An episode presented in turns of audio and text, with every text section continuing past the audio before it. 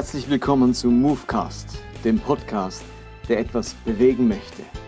Mein Name ist Martin Benz und jetzt geht's los.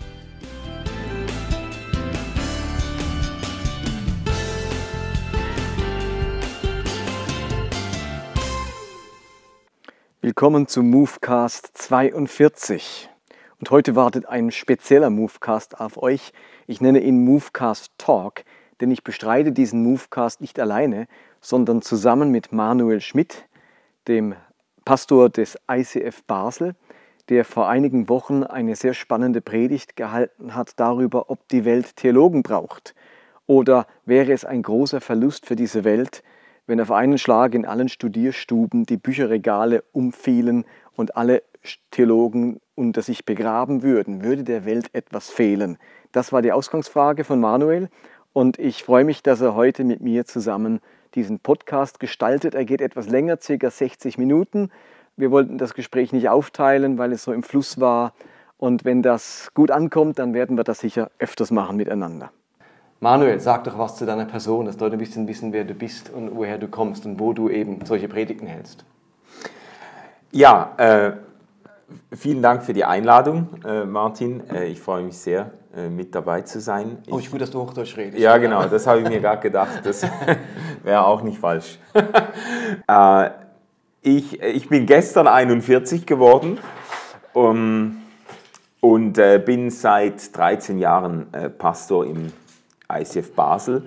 Bin nach dem Theologiestudium hier gelandet und nicht mehr weggekommen äh, mit guten Gründen. Ich habe äh, ich hab hier äh, wirklich so mein Zuhause gefunden im, im ICF und, und auch meine, ein Teil meiner Berufung auch hier zu predigen und Menschen zu prägen.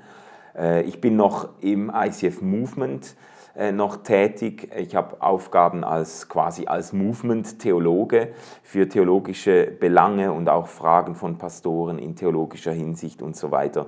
Versuche ich hier auch äh, mich einzubringen mit dem, was ich so mit, mit, mitbringe. Und äh, ich bin noch Dozent für verschiedene Module schon gewesen in den letzten Jahren. Am IGW habe ich unterrichtet und genau. am ISTL. Da bin ich der Nachfolger jetzt am IGW sogar für Homiletik. Ja, genau, genau. Und jetzt habe ich ein neues Modul auf Krishona am TSC gestartet im, in diesem Jahr. Kommunikation des Evangeliums. Da geht es eigentlich sehr stark auch um die Frage nach einer relevanten, für unsere heutige postmoderne Gesellschaft verständlichen Darstellung des Evangeliums oder das Evangelium neu, das ist eigentlich eine Leidenschaft von mir, das Evangelium neu zu entdecken für die Zeit, in der wir leben. Okay, das, ja. Und so neu das, zu kommunizieren auch. Genau, genau. Und ja. das sind so die drei äh, wichtigsten Hüte, die ich im Moment aufhabe. ICF Basel, ICF Movement und ähm, Dozent am TSC. Also dann herzlichen Glückwunsch nochmal zu deinem Geburtstag nachträglich. Danke. Und Du bist natürlich jetzt nicht nur Pastor, sondern du hast auch gerade deine Doktorarbeit fertiggestellt. Sag uns noch mit einem Satz, worin hast du doktoriert, Dr. Manuel Schmidt? Also ich habe äh, hab in systematischer Theologie äh, meine Doktorarbeit geschrieben und zwar über eine amerikanische theologische Bewegung, äh, die nennt sich Open Theism oder äh, offener Theismus. Äh, das ist eine ganz interessante ähm, Geschichte, die, das sind einige Professoren, die sich da vor 30 Jahren oder so zusammengefunden haben und äh, versucht haben, gewisse Dinge, äh, äh, Gott und sein Verhältnis zur Welt und zum Menschen und zur Geschichte irgendwo neu zu denken und auch biblische Texte neu ernst zu nehmen und in den Mittelpunkt zu stellen, die vielleicht sonst vernachlässigt wurden. Äh, und ich habe mich mit dieser Bewegung befasst und sie quasi analysiert und kritisch ausgewertet für den deutschsprachigen Raum. Das war so meine Arbeit. Und was kompliziert klingt, ist aber höchst spannend. Wir haben dich nämlich auch vom IGW aus eingeladen. Am Studientag, IGW am 27. Januar, wirst du uns deine Arbeit vorstellen. Genau. Und du hast so interessant geschrieben im, äh, in der Newsmeldung, dass Gott ja für uns alle scheinbar einen Plan hat. Das lernen wir, wenn wir uns bekehren. Gott hat einen Plan für dein Leben. Und du stellst die provokative Frage, was ist, wenn es vielleicht doch nicht so ist? Sondern wenn Gott nicht die Zukunft schon kennt und alles genau weiß und festgelegt hat, sondern eben offen ist für das, auch was wir im Leben entscheiden und dann mit uns gemeinsam den Weg geht. Habe ich das irgendwie so richtig wahrgenommen? Ja, genau, genau. Das ist eine, das ist eine provokative Spitze dieser äh, Bewegung des offenen Theismus. Das hat natürlich auch sehr viel äh, Widerspruch und Kontroverse hervorgerufen. Man muss das auch nicht so sehen, aber die, äh, der offene Theismus hat doch dieses Verständnis von Gottes Geschichte mit dem Menschen als ein echtes Abenteuer, ja. in dem der Mensch als Gegenüber Gottes wirklich ernst genommen wird und eben nicht alles schon nach vorgefertigten Bahnen verläuft, sondern in der wirklich der Mensch auch eine Geschichte mit Gott und Gott eine Geschichte mit dem Menschen schreibt, das finde ich schon ein, äh, das ist für mich ein sehr wichtiger, auch persönlich und spirituell äh, für meinen Glauben ein wichtiger Gedanke geworden.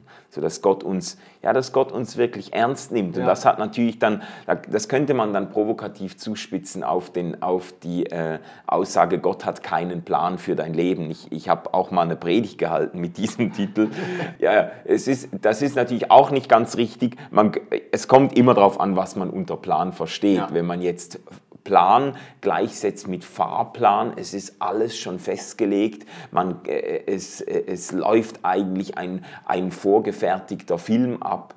Dann würde ich sagen, nein, das glaube ich nicht mehr. Es, einen solchen Plan hat Gott nicht für unser Leben. Da gibt es auch diesen spannenden Spielfilm, der Plan heißt. Ja. Wie heißt er, der Schauspieler? Matt Damon. Ja. Äh, wo irgendwie alles vorgefertigt ist und so muss es ablaufen. Und er wehrt sich dann dagegen, weil er sich in eine Frau verliebt, wo nicht im Plan ist. Und am Schluss merkt man, dass es dann vielleicht doch nicht so schlecht ist, wenn der Mensch mitentscheiden oder mitgestalten kann. Das ist ein sehr spannender Film, der Plan. Ja, das ist, ein, das ist eine super äh, ähm, Umsetzung eigentlich genau dieser Theologie. Greg Boyd, einer der bekanntesten Vertreter des offenen Theismus, war ganz begeistert von dem Film Film und hat eine lange Rezension dazu geschrieben, weil er okay. gesagt hat, das ist eigentlich meine Theologie, gespielt von Matt Damon, also besser geht es ja nicht mehr.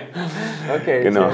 Also dann kommen wir mal zu deiner Predigt. Die hat mich wirklich begeistert, die kann man natürlich nachhören. Äh, ich nehme an, bei der Homepage oder als Podcast. Ja. Äh, das lohnt sich auf alle Fälle, die zu hören. Auf YouTube aber auch. Auf YouTube auch, genau. Äh, insofern kann man die anhören, aber gleichzeitig können wir miteinander noch mal ein paar Punkte anschauen und vertiefen. Ganz am Schluss deiner Predigt sagst du ein paar Sachen, die haben mir besonders gut gefallen.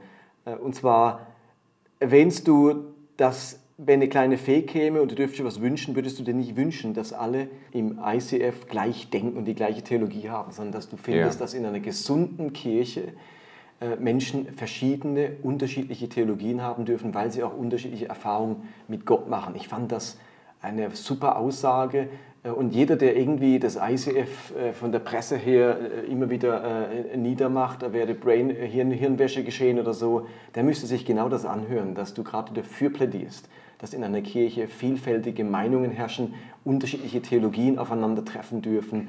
Und das war auch dein Thema, Theologie und Christsein, Theologie in der Kirche. Und du hast diese provokative Frage gestellt, würde der Welt etwas fehlen, wenn in allen Studierstuben der Theologen gleichzeitig die Bücherregale umfallen würden und alle Theologen erschlagen würden, würde der Welt etwas verloren gehen. Ja, ähm, ja was denkst du?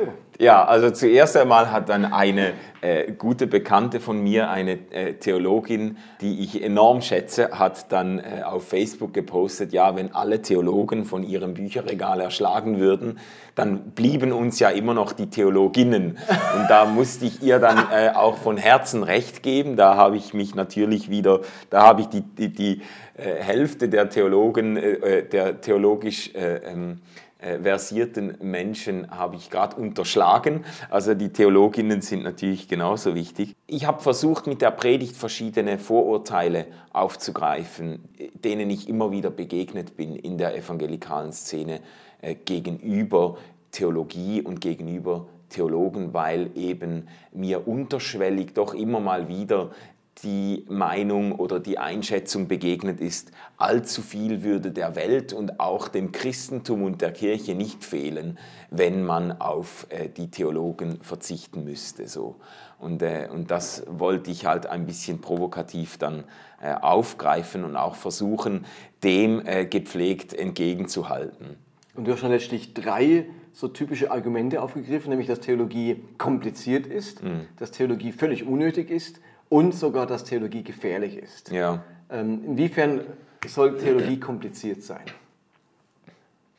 Also äh, ja, ich habe da also ich bin ja auch Theologe, ich fand das, also ich finde es spannend, so Bücher zu lesen. Ja. Gerade das Komplexe zeigt mir, das bildet für mich auch ein bisschen die Welt ab, dass die Welt eben auch komplex ist. Genau. Und, und das wollte ich auch deutlich machen, das war einer meiner, meiner Punkte, äh, wo ich auch das Gefühl habe, da, da, da dürften wir wirklich als evangelikale Christen auch eine größere Aufgeschlossenheit gegenüber den Komplexitäten des Lebens entwickeln und nicht alles, was kompliziert ist, von vornherein verdächtigen. Das ist mir immer mal wieder begegnet.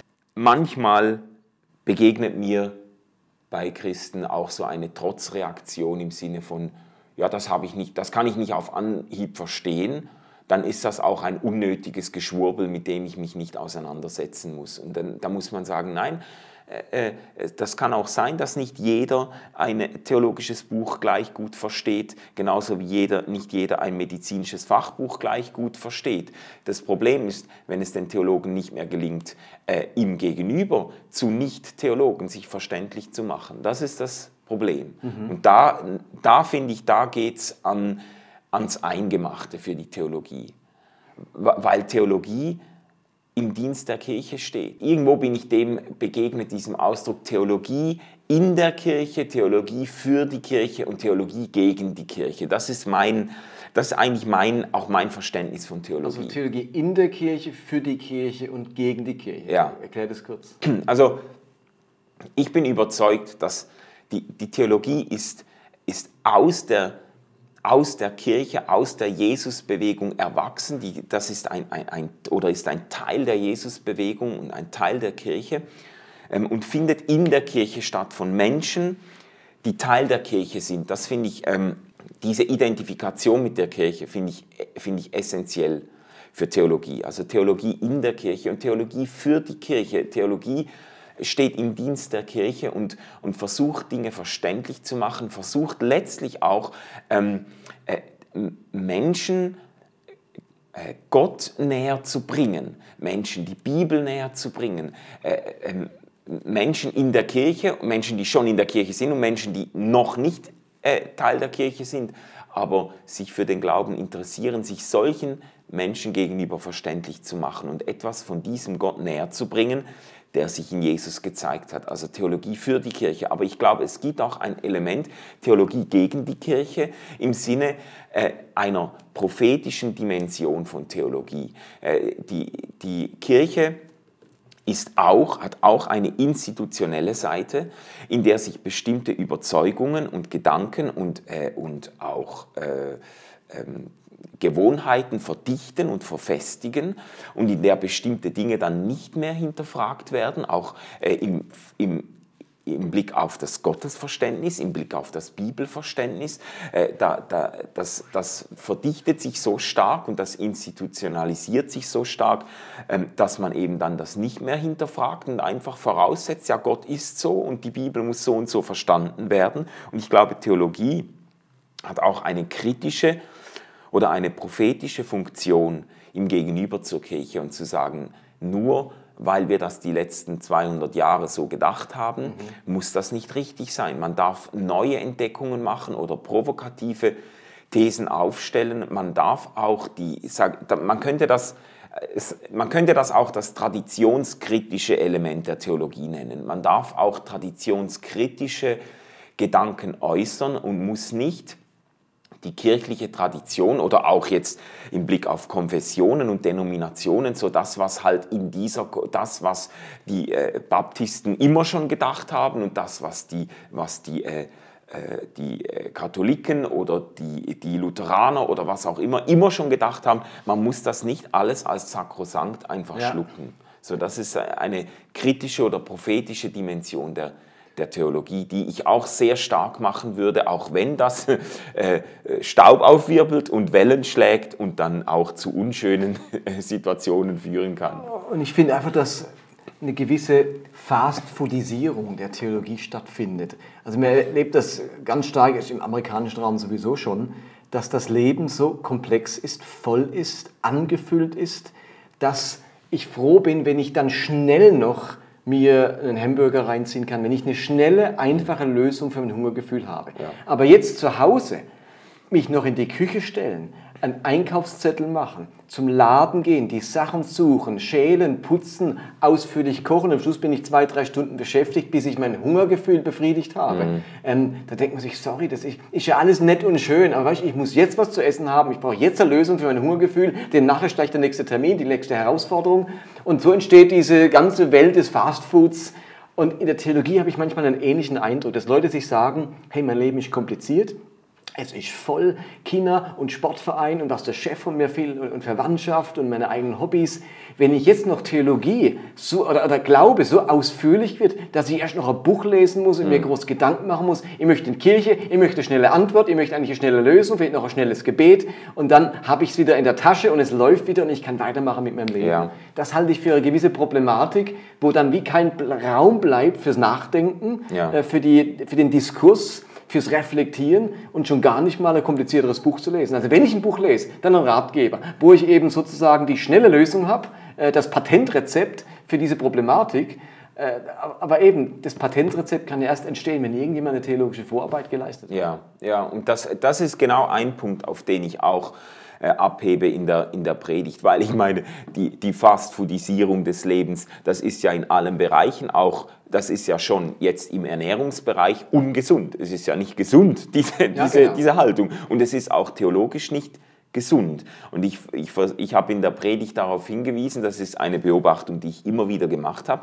Äh, äh, die gilt natürlich nicht generell für alle evangelikalen Christen, aber tendenziell ist mir das immer mal wieder äh, begegnet, so diese, diese fehlende Bereitschaft, sich im Bereich des Glaubens auch auf komplexe Sachverhalte einzulassen und äh, um zwei, drei Ecken herumzudenken, dann ist man eben dann sch schnell dabei, so eine Fast-Food-Lösung äh, zu suchen und eine superschnelle und einfache Erklärung, die eigentlich der Realität und Komplexität des Lebens in den meisten Fällen nicht gerecht wird. Genau. Deshalb sage ich da auch, ja, das, das Problem äh, der einfachen Antworten ist leider, dass sie meistens falsch sind. Mhm.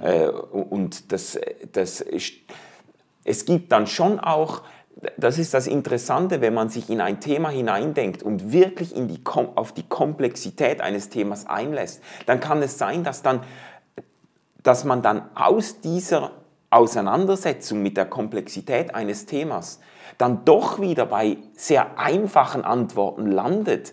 Aber und das finde ich faszinierend, das habe ich auch in der Theologie immer wieder erlebt. Aber diese einfachen Antworten, die müssen errungen werden. Und die lassen sich dann auch, lassen sich auch nicht einfach copy-paste-mäßig auf den Kopierer legen und sagen, ja, ich spare mir den ganzen. Das, ist, das, das begegnet mir bei Predigten auch immer wieder. Und das ist also auch im, im ICF äh, ist es ja eine, äh, durchaus beliebt, Predigten auch zu kopieren. Das ist nicht immer falsch, aber ähm, man kann, man sollte sich nicht selber verarschen und denken, man könne ein Leben lang als Pastor Predigten anderer Leute halten und quasi das Ergebnis absahnen eines Prozesses, der andere Leute viel Schweiß und viel Arbeit und viel Gebet gekostet hat. Mhm. Man, man, man sollte sich nicht selber verarschen und denken, man ja. könne das machen ja, sich, und, ja. und, und, und, gesund bleiben dabei. Weil das ist, das ist, das ist auch Fast Food. Ich lasse die anderen das vorbereiten, ich lasse die anderen die Kartoffeln schälen, die theologischen Kartoffeln und ich, ich ziehe mir dann die Pommes frites rein. Äh, das, das geht nicht auf, man muss sich diesem Prozess auch aussetzen. Und bei den bei vielen evangelikalen Christen würde ich mir wünschen, ich habe das dann positiv äh, nicht nur äh, gedreht, sondern ich bin überzeugt, positiv, die Leute sind schlauer, als sie denken. Und ich habe versucht, den Leuten Mut zu machen, Gott mit ihrem Verstand zu lieben und sich auch einmal ein anspruchsvolles Buch oder einen anspruchsvollen Aufsatz oder ein anspruchsvolles Gespräch mit jemandem ja. zu leisten und zu sagen, Unbedingt, ja. ich, ich, ich, ich äh, Gott hat mir da drei Kilogramm Spaghetti zwischen die Ohren geklebt und damit kann ich, äh, kann ich denken und damit kann ich mich auch auseinandersetzen und, und, und ich, bin, ich bin vielleicht schlauer, als ich mir das ja. zutraue. Das, das, das war meine Ermutigung oder das wäre meine Ermutigung. Ich finde, in dem Sinne hat, ist Theologie auch eine Kunst. Wenn ich in ein Museum gehe und da sehe ich ein berühmtes Gemälde, dann kann man ganz schnell denken, naja, also so besonders ist das jetzt auch nicht. Das ist einfach jetzt die äh, Frauenporträt oder Mona Lisa oder irgendetwas. Aber dass das Bild diese Qualität bekommen hat und auch nach 500 Jahren bewundert wird und von Millionen Leuten angeschaut wird, hat da was damit ja. zu tun, dass der Maler Schicht um Schicht gemalt hat. Dann hat er nochmal eine Schicht und nochmal eine Schicht und am Schluss nach ganz vielen Malprozessen ist dieses Bild entstanden. Ja. Und es ist einfach nicht das Gleiche, ob man sofort einfach das Porträt hinmalt oder ob ja. da Schicht um Schicht gemalt worden ist. Nun bin ich wirklich kein Künstler und kein Maler, aber das habe ich kapiert, dass man einfach nur das, das das Objekt abmalen nicht dasselbe ist wie der Prozess von Schicht um Schicht malen und trocknen lassen und wieder was wegmachen und wieder was hin, wegkratzen und so weiter. Und Theologie ist ein bisschen ähnlich. Das sind Schicht um Schicht, wo man nachdenkt, wo man reflektiert und am Ende kommt was raus, wo man denkt, mhm. naja, also Puh, das hätte ich jetzt auch noch sagen können. Ja, so einfach ist es halt doch nicht. Ja. Du kriegst das Bild nicht gemalt und du kriegst auch die Aussage nicht so einfach gemacht, ohne diese Schichten an und Prozesse, die dahinter stehen ja. in der Theologie. Äh, das ist ein sehr schönes Bild. Du hast noch erwähnt als, als zweite große Kritik an Theologie, dass Leute sagen, Kritik ist unnötig. So im Stile von, ich brauche meine Bibel und ich brauche den Herr Jesus und das reicht. Und ja. du hast so wunderbar aufgezeigt, dass äh, man gar keine Bibel hätte ohne Theologen. Ja, sogar, du bist sogar weit, so weit gegangen zu sagen, die Bibel, die du in den Händen hältst, die gibt es in dem Sinne gar nicht. Ja. Ohne ja. Theologie. Ja, genau.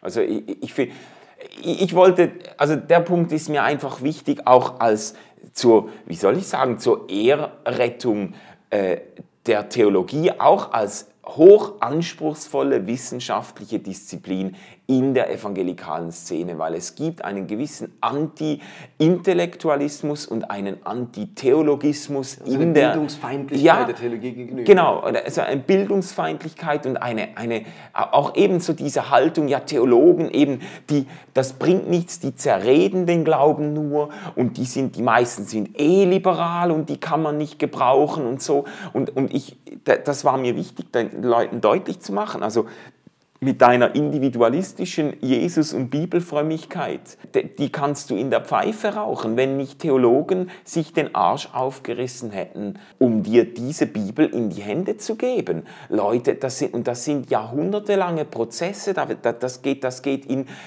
das, das geht bis in Archäologie hinein, archäologische äh, ähm, Ausgrabungen, Auswertung von Manuskripten, ähm, ähm, die Suche nach dem zuverlässigsten Text. Der Nestle Aland, der, der äh, verbreitetste äh, griechische Grundtext, wird, wird seit Jahrzehnten immer wieder überarbeitet, in, in, in zig Auflagen ja. herausgegeben. Das, sind, das ist eine ganze wie soll ich sagen, da ist ein ganzes Forschungsfeld dahinter und, und auf diesen griechischen Texten oder auch auf dem, auf dem masoretischen Text, auf dem, äh, der hebräischen Bibel, äh, da, darauf beruhen unsere Bibelübersetzungen. Und das, schon alleine das mal anzuerkennen und zu sagen, ja, Preis dem Herrn für diese Bücherwürmer, die sich da Jahrzehnte ähm, äh, äh, hinter dem äh, Pult oder in der Bibliothek ja. vergraben. Das, das darf man auch mal sagen. So. Manchmal habe ich so den Eindruck, dass äh, Christen denken, dass unsere Bibel eher wie der Koran entstanden ist. Ja. Äh, dass es auf einen Schlag von Gott diktiert. Man hat man so Verbalinspiration im Sinne von Gott hat es irgendeinem diktiert. Und wenn man lang genug forscht und wenn die Archäologie weit genug ist und wenn wir so einen Glückstreffer landen, dann würden wir tatsächlich die Urbibel finden. Ja. Das wäre so der Wunschtraum, die Urbibel zu finden. Und da kann ich euch sagen, dieser Traum wird nicht in Erfüllung gehen, weil es gibt keine Urbibel. Sondern im Gegensatz zum Koran ist nicht eher ein Buch diktiert worden, sondern die Bibel hat 66 verschiedene Bücher aus äh, zwei Jahrtausenden, die da zusammen zusammengekommen sind und da musste entschieden werden, welches gehört dazu, welches gehört nicht dazu, warum ist Thomas Evangelium nicht dabei und warum ist Offenbarung doch dabei und das haben alles mal Menschen entschieden. Die Bibel, die wir heute in der Hand haben, das ist eine Entscheidung, wo Gremien von Theologen getroffen haben. Eine Urbibel, die wir uns wünschen, die werden wir niemals irgendwo ausgraben. Und selbst wenn wir sie ausgraben würden, hast du recht, dann wäre die Hälfte auf Hebräisch und die Hälfte auf Griechisch, dann kannst du immer noch nicht lesen. Ja. Man muss immer erstmal die Sprache übersetzen. Ja. Und das ist auch ein bisschen die Ironie äh, im Ganzen drin äh, oder in dieser Theologiefeindlichkeit, die in Teilen der evangelikalen Szene herrscht. Das enorme Vertrauen, das diese Leute ohne es zu wissen, Theologen bereits entgegenbringen, Ja, genau. indem sie nämlich eine Bibel in Händen halten, wie du jetzt gesagt hast, in de, aus der bestimmte Bücher bereits ausgeschieden wurden, aufgrund theo, äh, theologischer Reflexion, aufgrund von Rückfragen im Blick auf Authentizität und, und äh, Nähe zum Geschehen und so weiter. Ähm, äh, da, da, sind, da, haben sich ja da, da haben sich Kirchenführer und Theologen haben sich da äh, äh, Gedanken gemacht. Und wenn wir diese Bibel, die wir heute im, im Bücherladen kaufen, als Bibel anerkennen, bringen wir Theologen, auch denen natürlich, die es dann übersetzt haben, ein enormes Vertrauen entgegen, ohne es uns bewusst zu sein und, und leider eigentlich auch ohne die Arbeit dieser Menschen wirklich wertzuschätzen. Ja, das, das würde ich jetzt, da, da wollte ich mal eine Lanze, Eine Lanze brechen, brechen für. dafür, ja. Das finde ich sehr gut. Und gleichzeitig habe ich ja auch gesagt, äh, auch ein ganz normaler, durchschnittlicher Christ kommt nicht aus ohne, äh, ohne Theologie. Wieso? Ich brauche doch nur den Herrn Jesus. Ja, genau. Also das ist eben, das, das, das habe ich versucht vorzuführen, dass eben äh, dass schon alleine das Bekenntnis zu Jesus wird zu einer hochkomplexen theologischen Aufgabe, wenn man nur ein paar Rückfragen stellt. Da, kommt, da hat sich ja die, haben sich hat sich die Kirche in den ersten Jahrhunderten schon wahnsinnig daran abgearbeitet. Trinitätstheologie, Christologie. Wie, wie ist das denn zu denken, dass Gott in Jesus Mensch wird? Und zu wem betet denn Jesus, wenn er selber Gott ist und zu, zu Gott im Himmel betet? Und, und, und dann kommt man auf diese trinitarischen Formeln und so weiter. Und das ist alles faszinierend und das ist auch wichtig, sich diese Gedanken zu stellen. Nicht jeder Christ muss auf der gleichen Reflexionsebene sich mit diesen Fragen befassen. Das ist ja übrigens, um jetzt mal eine, äh, eine Lanze zu brechen für die ganze Worthausgeschichte. Gell? Da haben sich ja Leute auch enorm äh, äh, aufgeregt, äh, dass wir äh, auch im ICF Basel den, äh, den Sigi Zimmer Zimmer. eingeladen haben und so. Und ähm, äh, ich könnte mich durchaus auch äh, äh, differenziert und teilweise kritisch äußern gegenüber bestimmten polemischen Ausfällen vom Sigi und so.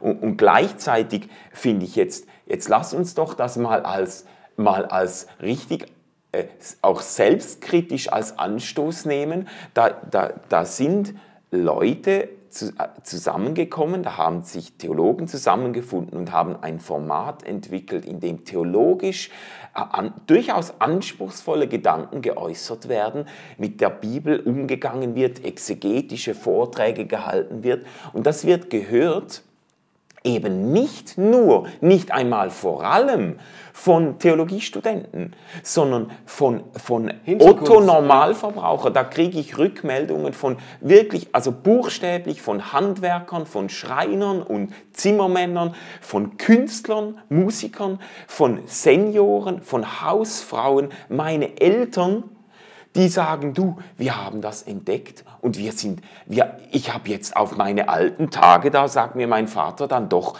doch noch eine Leidenschaft für Theologie entwickelt.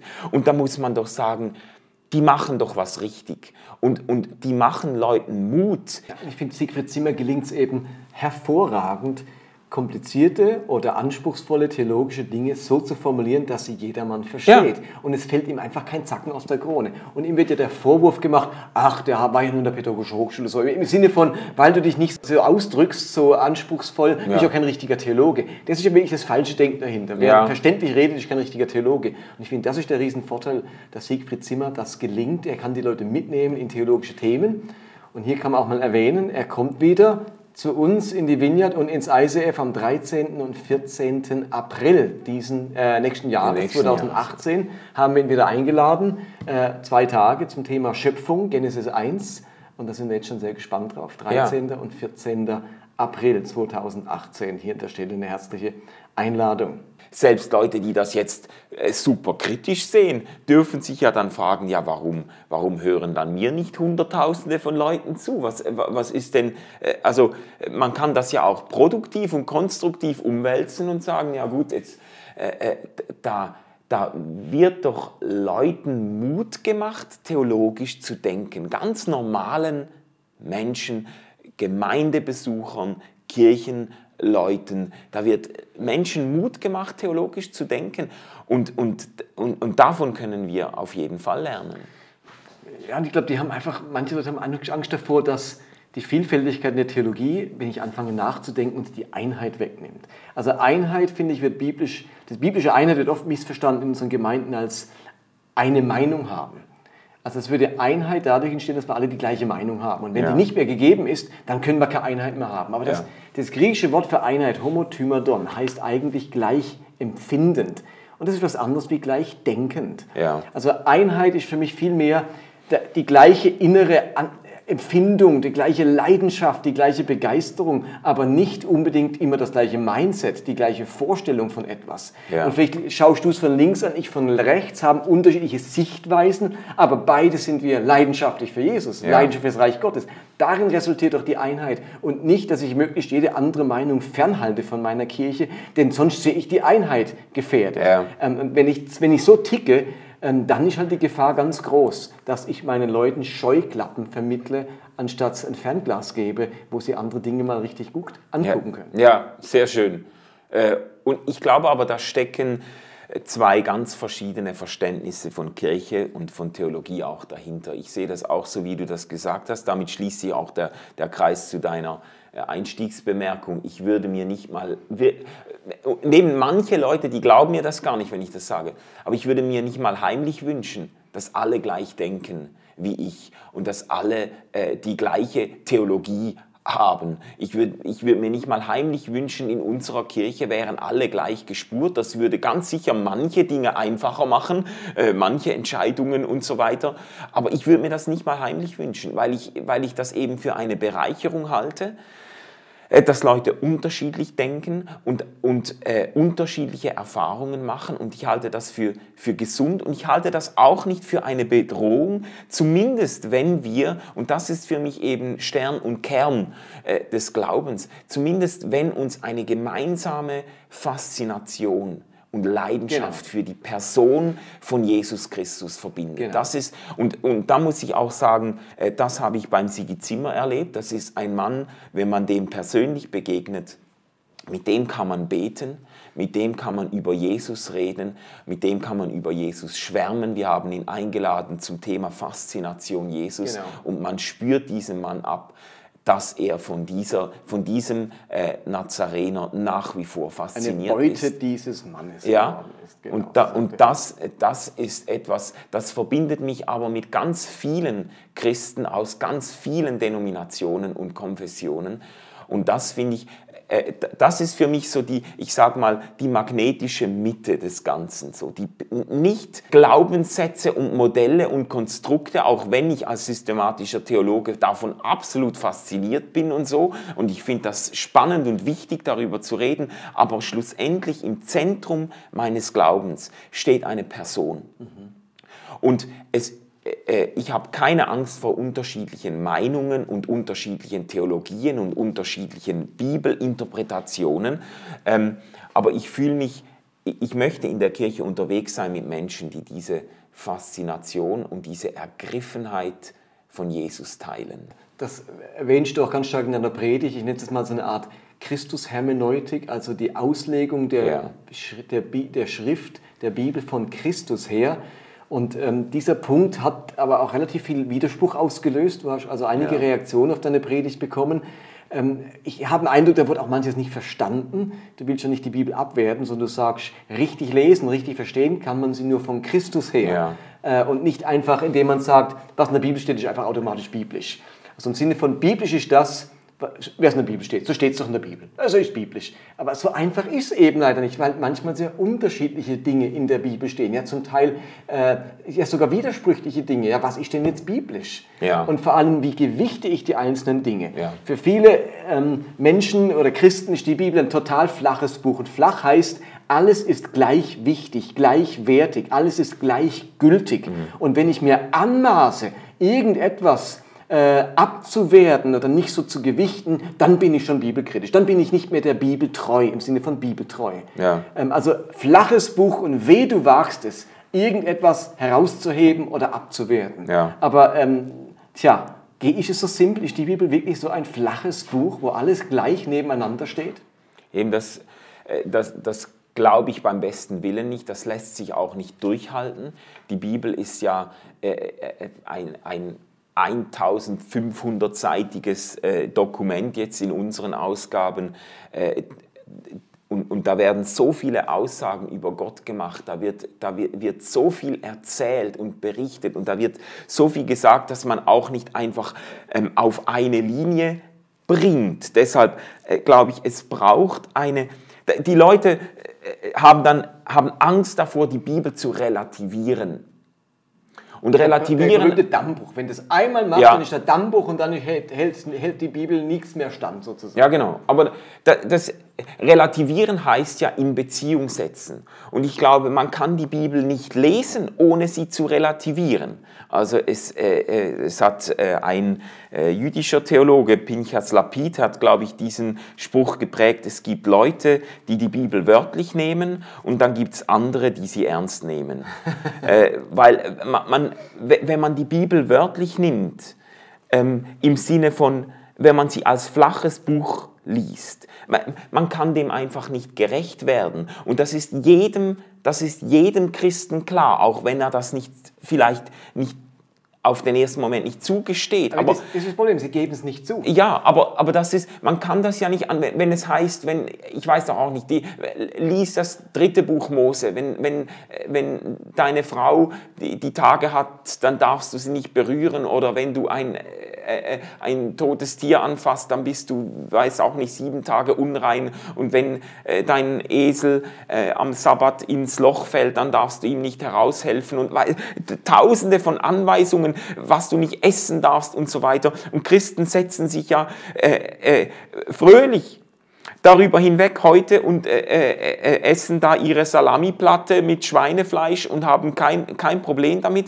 Und wenn man sie fragt, ja, wieso darfst du das denn? Denn, wieso machst du das? Ja, weil diese äh, Regeln, diese Gesetze sind im neuen Bund aufgehoben. Also Jesus hat äh, quasi das überholt oder was auch immer dann gesagt wird. Aber das heißt ja, du relativierst diese Texte, du setzt sie nämlich in Beziehung zu Jesus Christus und zu dem, was Jesus gesagt hat. Das ist für mich, die, das ist für mich übrigens die beste und die einzige äh, äh, zu rechtfertigende Art, die Bibel zu relativieren. Man setzt die Bibel in Beziehung zu Jesus Christus. Das ist die beste Art, die Bibel zu relativieren, ähm, in Beziehung zu setzen zur Selbstoffenbarung Gottes in Jesus Christus. Äh, das ist ein absolut reformatorisches äh, Prinzip. Das ist, was, äh, was Luther vorgegeben hat. Das ist grundreformatorisch zu sagen, wir lesen die Bibel von Christus her. Und von Christus, von Jesus her fällt das Licht, fällt Licht auf die dunklen Stellen der Bibel. Und ich, ich, warum macht es den Leuten so Angst? Warum kriegst du so Ärger nach der Predigt, wenn du nichts anderes sagst wie das? Warum löst das so panische Reaktionen zum Teil aus? Vor was haben die Leute Angst, wenn du das sagst? Was könnte dann passieren? Was, was geht ihnen dann verloren oder welche Sicherheiten verlieren sie dann? Ja, ich glaube schon, ein, Grund, ein Grund zur Angst oder äh, ein Vorwurf ist, dass man hier Jesus gegen die Bibel ausspielt äh, und dass den Leuten dann quasi die Bibel als zuverlässiges Zeugnis äh, oder als Offenbarung Gottes verloren geht. Und äh, ich, ähm, ich halte das nicht für eine notwendige Schlussfolgerung, auch wenn ich sagen würde, man darf Jesus und die Bibel auch nicht identifizieren. Jesus ist noch einmal mehr und etwas anderes als die Bibel. Natürlich macht es keinen Sinn, Jesus gegen die Bibel auszuspielen, weil wir ja nur Zugang haben zu Jesus durch die Bibel. Also die Bibel genau. bezeugt ja Jesus. Also äh, das, das macht ja keinen Sinn zu sagen, ich, ich spiele Jesus gegen die Bibel aus, wenn mir Jesus nur erschlossen wird durch die Schriften der Bibel. Aber es macht eben doch Sinn zu sagen, die Bibel ist eine Geschichte, die sich zuspitzt auf eine Person, in der sich Gott unübertrefflich zeigt. Und jetzt lese ich die Bibel also im Blick auf diese Person oder ich, ich lese die Bibel von, vom Zeugnis dieser Person her und das setzt die Dinge auch in Perspektive. Und die Leute haben dann vielleicht Angst, manche haben Angst, dass das zu bibelkritischen Aussagen führt, dass man dann sagt, im Namen von Jesus Christus würde ich äh, diesem Text widersprechen oder würde ich diesen Text kritisch betrachten und das liegt dann nicht drin. Aber das macht doch Jesus selber. Genau. Jesus äußert sich ja bibelkritisch. In der ganzen Bergpredigt zitiert er alttestamentliche Aussagen und sagt, okay, ja. ihr habt gelesen, gehört, ich aber sage euch. Ich meine, ich aber sage, das ja aber schon. Heißt ja, ich äußere mich jetzt kritisch zu diesen Stellen. Jetzt gilt nämlich was anderes. Ja. Nicht mehr Auge um Auge, Zahn um Zahn, sondern liebe deine Feinde. Also Jesus selbst äußert sich immer wieder bibelkritisch, manchmal explizit, indem ja. er es dazu sagt, aber wer ein bisschen genauer hinschaut, ist auch implizit, indem Jesus Dinge tut, ja. äh, Handlungen vollzieht, die durch und durch bibelkritisch sind, weil sie sich gegen Bibelstellen richten oder letztlich er Handlungen vollzieht, die im Alten Testament verboten waren oder, mhm. oder nicht so erlaubt waren. Genau deswegen hat er ja auch den Zorn der religiösen Führer auf sich gezogen. Wenn er die Bibel in allem nur unterstützt und bestätigt hätte, dann hätte er wahrscheinlich nicht so viel äh, Zorn und Ärger auf sich gezogen und er wär, hätte am Schluss keinen Ketzerprozess äh, bekommen im Synedrium. Ja, und äh, da, da tut sich durchaus auch eine Spannung auf. Ich äh, möchte überhaupt nicht ähm, jetzt äh, das Alte Testament äh, grundsätzlich in eine äh, Diskontinuität zum Neuen Testament stellen und sagen, da begegnet uns ein anderer Gott oder so. Das glaube ich nicht. Ich würde die Kontinuität stark betonen.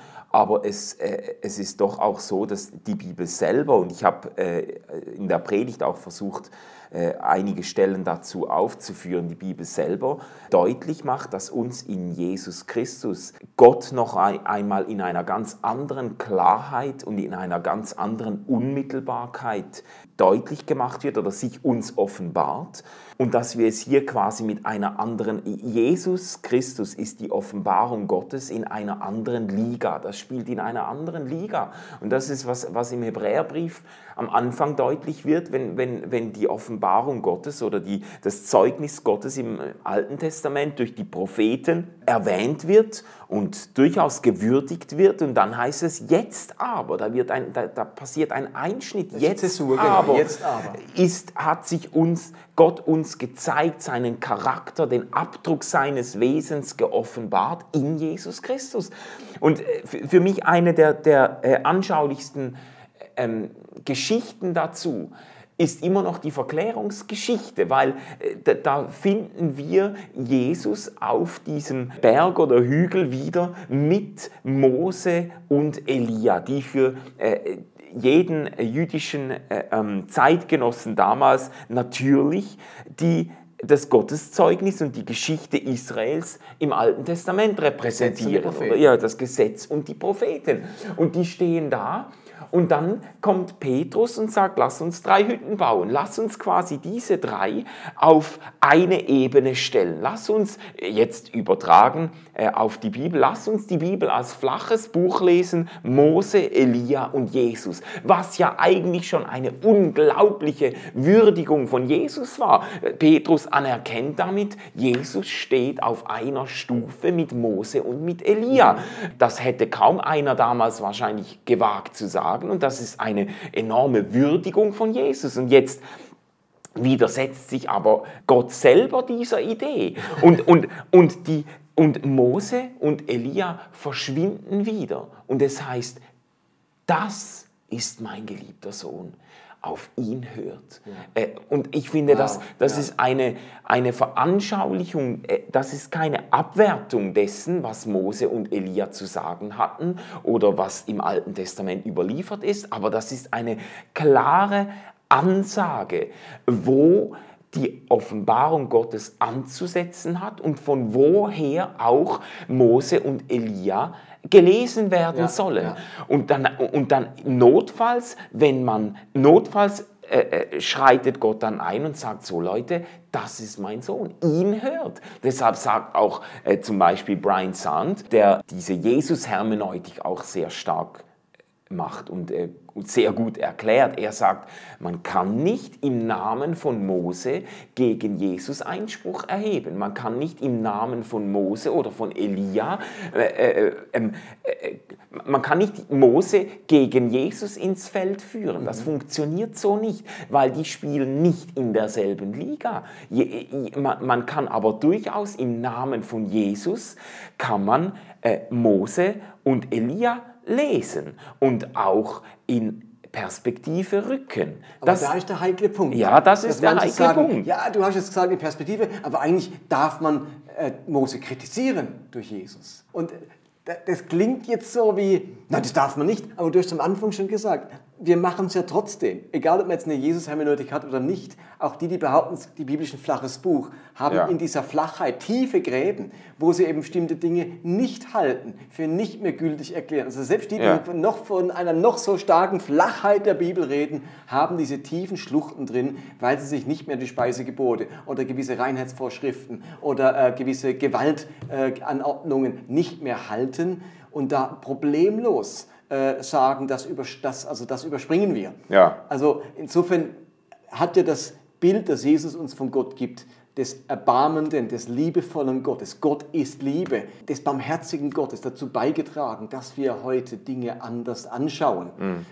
Und diese Entwicklung in der Bibel, ich finde, die habe ich jetzt auf einigen Movecasts auch schon deutlich gemacht, die finden wir einfach. Man kommt nicht drüber hinweg zu sehen, dass wir in der Bibel gute, wichtige, von Gott gewollte Entwicklung vorfinden. Ja. Ich habe das mal deutlich gemacht am Jus Talionis, im Vergeltungsgesetz. Ja, genau. Sehen, am Anfang äh, wird Lamich noch 70 Mal gerecht für sein, äh, ein, ein, ein, Jüngling für meine Wunde, ein junger Mann für meine Beule, im Sinne von, äh, ja. ach, ich, ich, ich, ich habe eine Beule, wird gleich einer umgebracht. Und dann wird es, entwickelt sich das weiter und Moses sagt, ja halt, ne, für eine Beule nur noch eine Beule.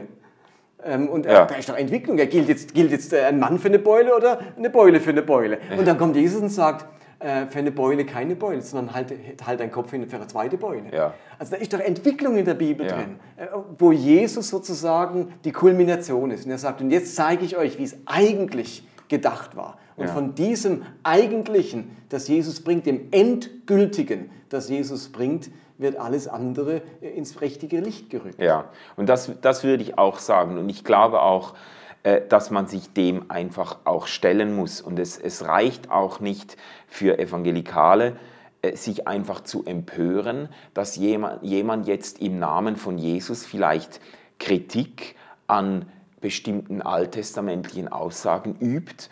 man muss das übrigens, man muss nicht unbedingt Kritik üben, man könnte auch sagen, ich wenn's, ich halte mich an Jesus und wenn ich etwas lese, was der Selbstoffenbarung Gottes, dieser selbst hingebenden, selbst aufopfernden Liebe in Jesus widerspricht, dann ähm, enthalte ich mein Urteil und das bleiben dann halt dunkle Stellen für mich, bis mir Gott äh, eine nähere Erkenntnis schenkt, wie ich das zu lesen oder zu verstehen habe. Das könnte man auch sagen. Mhm. Dann werden einfach dann manche Teile äh, der Bibel werden, sage jetzt mal, zu sehr geheimnisvoll geheimnisvollen Texten, über die man sich dann auch vielleicht nicht mehr traut zu ja. lesen oder zu predigen und für die man sich dann vielleicht sogar ein bisschen schämt, dann je nachdem, oder wo man froh ist, wenn einen niemand darauf anspricht. Und das, das, dieses Gefühl hatte ich auch schon, wenn ich dann äh, hingewiesen habe auf diese zum Teil unsäglichen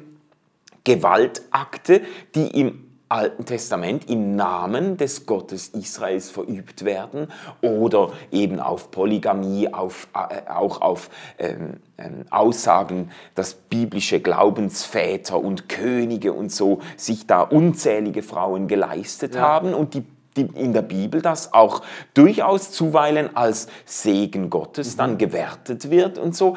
Und dann habe ich dann ein paar Mal auch den Eindruck gehabt, dass Leute sich darüber geärgert haben, dass ich diese Texte überhaupt ins Feld führe. Aber dann muss ich sagen, ja, also ich, ich habe das ja da nicht reingeschrieben. Das ist ja nicht, ich habe ja das Problem nicht generiert. Ich habe höchstens aufgezeigt, dass es ein Problem gibt. Wir haben diese Texte, wir haben diese zum Teil auch enorm äh, vergeltungssüchtigen, rachsüchtigen äh, äh, Aussagen oder Texte im, im Alten Testament.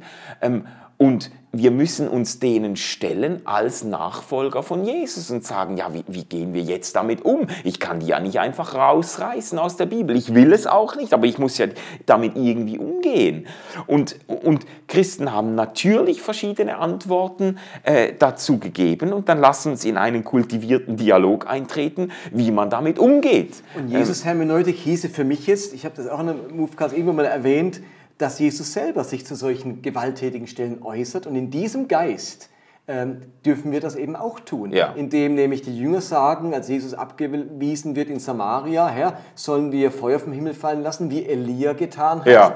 Ähm, Gutes also Beispiel. Eine, eine, Stelle, wo, wo im Alten Testament dieser große Held Elia ähm, Feuer vom Himmel fallen lässt und dann werden da jeweils 50 Soldaten äh, verzehrt. Verzehrt, ja. steht noch so irgendwie so nett verzehrt, also brutal verbrannt. Und da sagen die Jünger, ganz biblisch, bibeltreu könnte ich fast ja. sagen, Herr, sollen das genauso machen mit den Samaritern? Und da sagt Jesus, ähm, wisst ihr nicht, wessen Geistes Kinder ihr seid?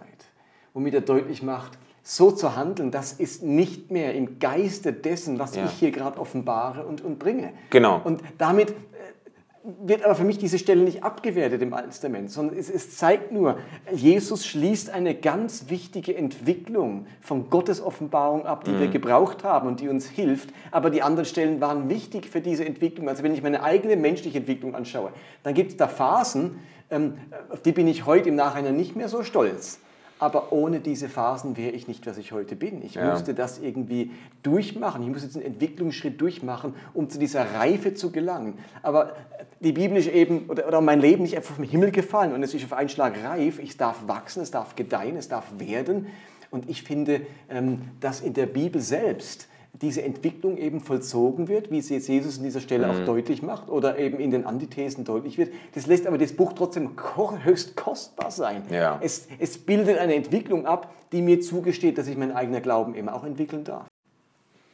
Ja, also da würde ich mitgehen. Äh, das Problem was manche Leute aber mit diesem Bild oder mit dieser Analogie haben, ist natürlich, dass man, wenn man jetzt äh, das umlegt eben auf die, auf die biblische Überlieferung und die, die Offenbarung Gottes in der Bibel, dann müsste man sagen, dann begegnen uns im Alten Testament auch unvollkommene, vielleicht unreife, vielleicht sogar fehlerhafte Gottesvorstellungen oder vorläufige Gottesvorstellungen, die dann durch die Selbstoffenbarung Gottes in Jesus überholt werden oder geklärt werden.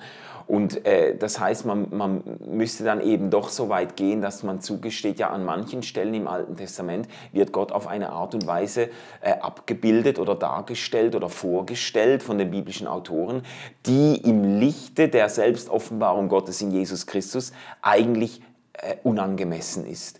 So wie, wie man eben im äh, Reifeprozess, im persönlichen Reifeprozess auch äh, unangemessene Dinge erlebt oder erfährt oder tut und so, ähm, äh, oder die vielleicht als Zwischenstufen wichtig waren, aber die man dann im Nachhinein quasi durchaus auch äh, kritisch bewerten würde und so. Äh, das ist natürlich das Problem mit diesem Bild. Und da, da aber wieder würde ich sagen, ja gut, dann, wenn man Probleme hat mit diesem Bild, dann äh, wie könnte man das denn anders lösen? Dann muss man ja, also äh, dann, dann ist es aber noch nicht damit getan, dass man einfach die Leute kritisiert, die diese Analogie gebrauchen oder die eben die, die Offenbarung Gottes in der Bibel in dieser Art und Weise verstehen, sondern dann müsste man eine alternative Lösung finden. Und dann kommen von mir aus die Dispensationalisten mit ihren sieben Bünden und Heilszeiten und so. Und die, die, die sagen äh, eigentlich, dass es äh, verschiedene Abschnitte in der Heilsgeschichte gab, in denen ganz verschiedene Regeln galten. Mhm. Äh, so quasi, wie geht das nochmal mit Noah oder Adam, Noah, äh, Abraham, Mose, irgendwie so. Und dann gibt es dann sieben sieben Abschnitte ja. und in denen gelten ganz verschiedene Regeln. Und so kann man dann quasi sagen, ja, innerhalb dieser Abschnitte hat, haben alle Aussagen, die da eben getroffen werden in der Bibel, ihre volle Berechtigung und die sind nicht getrübt und gar nicht. Das, ist, das war dann Regel und dann wird, werden dann eben in einer neuen Heilszeit oder in einem neuen Bund werden neue Regeln gesetzt. Ja. Das kann man so lösen. Das hat für mich theologisch viel größere Probleme als das, was du eben skizziert hast. Weil man dann natürlich erklären muss, wie sich denn das Wesen Gottes durch diese Bünde hindurchzieht und wie das denn sein kann, dass in, ein, in einem Bund oder in einer Heilszeit es eben richtig und gerechtfertigt ist, dass man die, die Kanan, kananitische Bevölkerung Ausrottet. mit Stumpf und Stiel ausrottet, bis hin zur Anweisung, ähm, habt auch kein Erbarmen vor den Säuglingen und den Babys. Also äh, äh killt alles, auch die Tiere, auch das Vieh.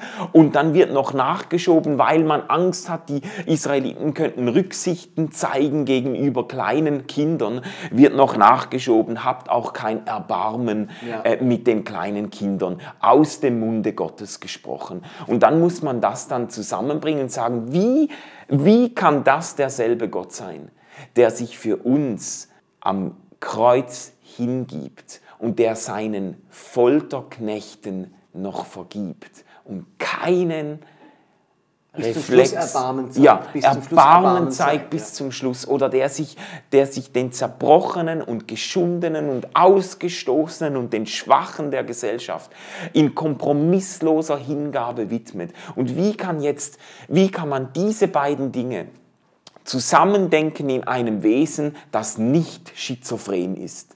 Das muss man dann erklären. Und äh, äh, äh, finde ich jetzt, das ist dann die theologische Aufgabe, die sich stellt.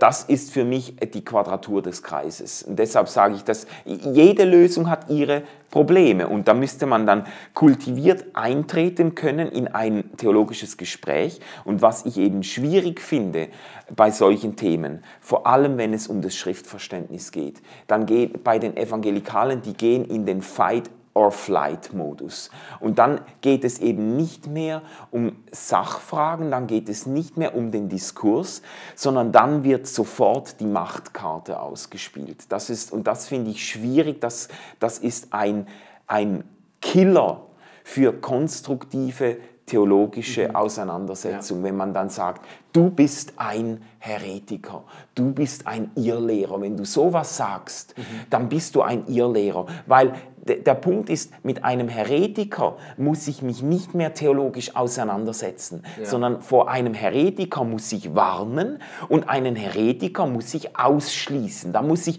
verstehst du, da muss ich mit der Macht, da muss ich mit Machtinstrumenten mhm äh, umgehen, weil dann, du bist ja schon ein Heretiker, das hat ja keinen Sinn, was soll ich mich mit dir unterhalten? Du hast die Bibel äh, die, geschändet, äh, mit dir muss ich mich nicht mehr unterhalten, ich muss nur noch öffentlich warnen vor dir man muss dich isolieren, ich muss dich abschießen. Genau. mit einer Lehre. Genau, ich muss dich abschießen. Ich muss äh, äh, institutionell werden dann die Ressourcen gekappt. Dann wird dann gesagt, ja, ich spende kein Geld mehr. Wenn du so denkst, dann, dann gebe ich dir, dann gebe ich dir und deinem Dienst kein Geld mehr und so. Und dann, das sind alles, das sind Machtinstrumente.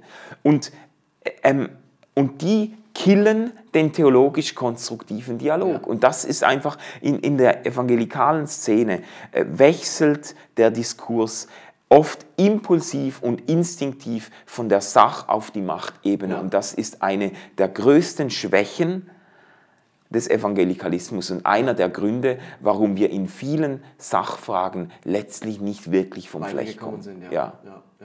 Und ich finde es auch unproblematisch, wenn diese Problem, wenn diese Dinge, die du angesprochen hast, wie das Gottesverständnis, Gottesbild, wenn man da zu unterschiedlichen Lösungen kommt, problematisch finde ich, wenn man das Problem gar nicht sieht. Ja.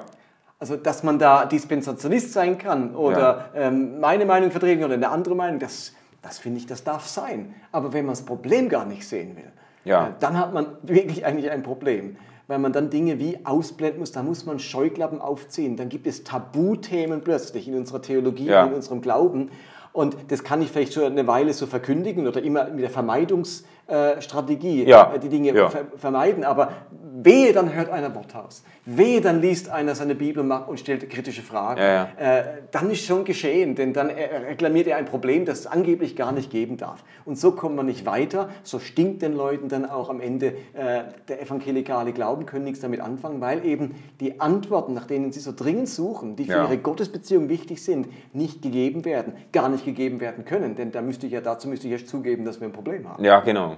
Also ich, ich, ich habe das auch immer mal wieder gesagt, dass die, ich glaube, äh, gerade in einer neuen Generation, die meisten äh, evangelikalen Christen haben kein Problem äh, mit der Bibel, weil sie sie auch nicht mehr lesen eigentlich. Äh, und, und dann, sie, ja, also es ist, die meisten Leute haben kein Problem mit dem Alten Testament, weil sie es nicht mehr lesen, weil man sich auf die fett gedruckten Verse in der Lutherbibel konzentriert oder auf die und das äh, äh, also ich meine, ich bin ein Fan vom Neuen Testament, äh, das ist keine Frage, aber man, sich bestimmten Texten auch zu stellen und zu sagen, ja, okay, das, das konfligiert jetzt aber ganz gewaltig mit dem, was ich mir unter Jesus, unter Gott vorstelle im, im Licht seiner Selbstoffenbarung in Jesus Christus. Und jetzt sich damit auseinanderzusetzen, ja, wie gehe ich ja damit jetzt um mit dieser Spannung? Aber sie mal anzuerkennen zu sagen, ja, da, also da tun sich teilweise massive Spannungen auf.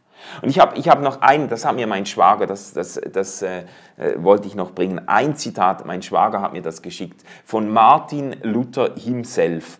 Ähm, er sagt, wenn nun die Gegner die Heilige Schrift gegen Christus ins Feld führen, dann führen wir Christus gegen die Heilige Schrift ins Feld. Viel frecher, als ich das sagen würde. Gell? ähm, dann führen wir Christus gegen die Heilige Schrift ins Feld. Denn wenn wir Christus festhalten, machen wir leicht Gesetze und beurteilen alles richtig. Wir können sogar neue Dekaloge aufstellen, wie es Paulus in allen seinen Briefen macht und Petrus im ersten Petrusbrief, vor allem aber Christus im Evangelium, eine Anspielung auch auf die Bergpredigt, ja, ja. quasi neue Programme aufstellen, neue Dekaloge aufstellen und diese Dekaloge sind vortrefflicher als der Dekalog des Mose, wie auch das Antlitz Christi strahlender leuchtet als das des Mose. Also, äh, das, Besser kann man es nicht sagen. Ne? Also, ja, und zugespitzt. Also, wenn, Welcher äh, kritische Theologe hat es gesagt? Ja, genau, genau. Also, das ist Martin Luther live. Ähm, das Angesicht Christi leuchtet heller als das des Mose. Äh, und das ist eigentlich die, die Verklärungsgeschichte wieder. Ja. Äh, dass, äh, dass ich würde immer betonen, ich sage das nicht, um die Bibel oder biblische Texte abzuwerten, aber um klarzumachen, wir lesen die Bibel als eine Bergwanderung mit einer Bergspitze ja. und diese Spitze ist die, die Person von Jesus Christus selber. Und ich glaube, so kommt es gut. Das klärt nicht alle Fragen, das, ist das, äh, das will ich gar nicht sagen damit. Es gibt noch viel Raum zu diskutieren, auch wenn man das mal geschluckt hat. Aber ich glaube, das ist eine, ein, ein gesunder Ansatz, der uns von der Bibel selber nahegelegt ja, wird. Ganz genau. genau. War vielleicht ein, äh, unser gemeinsames Schlusswort jetzt. Sehr schön. Ähm, und vielleicht, wir sollten das wiederholen äh, mit ja. ein paar anderen Themen, äh, die dir auf der Seele brennen. Vielleicht äh, nehmen wir auch mal das Thema deiner Doktorarbeit auf und äh, ja, philosophieren da ein bisschen drüber, äh, ein bisschen spitzfindig, ein bisschen frech, um unsere Zuhörer ein wenig herauszufordern und zu provozieren. Also vielen Dank, Manuel. Sehr gerne. für dein Kommen. Vielen Dank, Martin.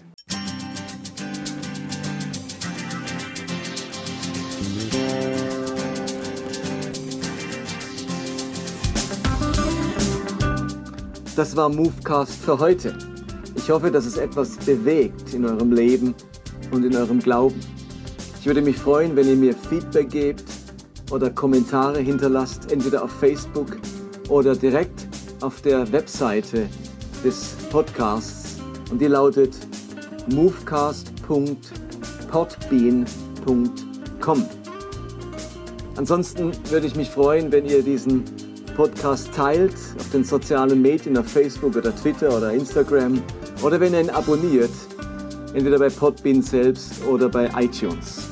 Ansonsten hoffe ich, dass wir uns nächste Woche wiederhören. Bis dann, bye bye.